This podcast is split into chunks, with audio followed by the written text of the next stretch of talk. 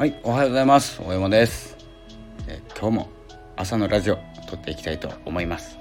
え今日ですね、えー、9月19日、えー、土曜日です、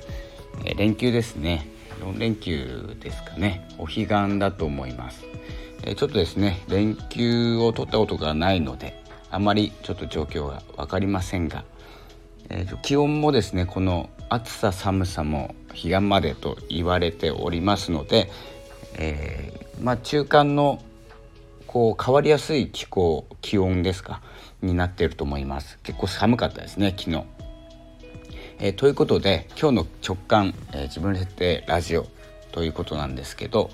え自分設定最近ですね直感なんですけど、まあ、感情とか直感とか、え大事にしてるんですけど、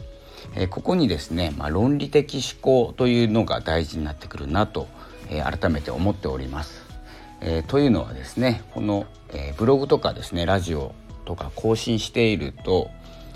えー、撮る時はですね、まあ、直感に似たようなインスピレーションをこう発信しておりますが、えー、聞き直すとかですね文字起こし文字にするとなると、えー、思考が働きますちょっと考えるんですね、えそのようにしてですねまず直感で何かひらめきみたいなのをですね一旦発信してしまう。これでですねままだ思考が働いていない状態で、え原稿を作らずに発信。そして文字を起こしする時に、え論理的思考、え分析とかですね、え自分の話し方とか内容とかを見直す、まあ、ラジオがですねちょっとあの練習とかですね台本になるわけではないんですけれども、えちょっとですねこのインスピレーションというかですねひらめきを大事にする大事なきっかけになると思います。なると思いますというかですね私はなっているんですけれども、えー、何かですね発信する時とか考える時考える時、えー、そんな時にはですね、まあ、ひらめきというのが一番最初にあって、えー、初めてですねこのプランを練ったりえ次の行動につなげたりしていくと思いますのでまずはですねこのひらめきというものを音で残す、えということを、えやっております。是非ですねちょっと参考にしていただければと思っております。え結構ですねこう聞き直した時になぜそんなことを言ったのかってまだ考える前の段階受け取っただけの状態ですので、えこれが素直な受け取り方だと思います。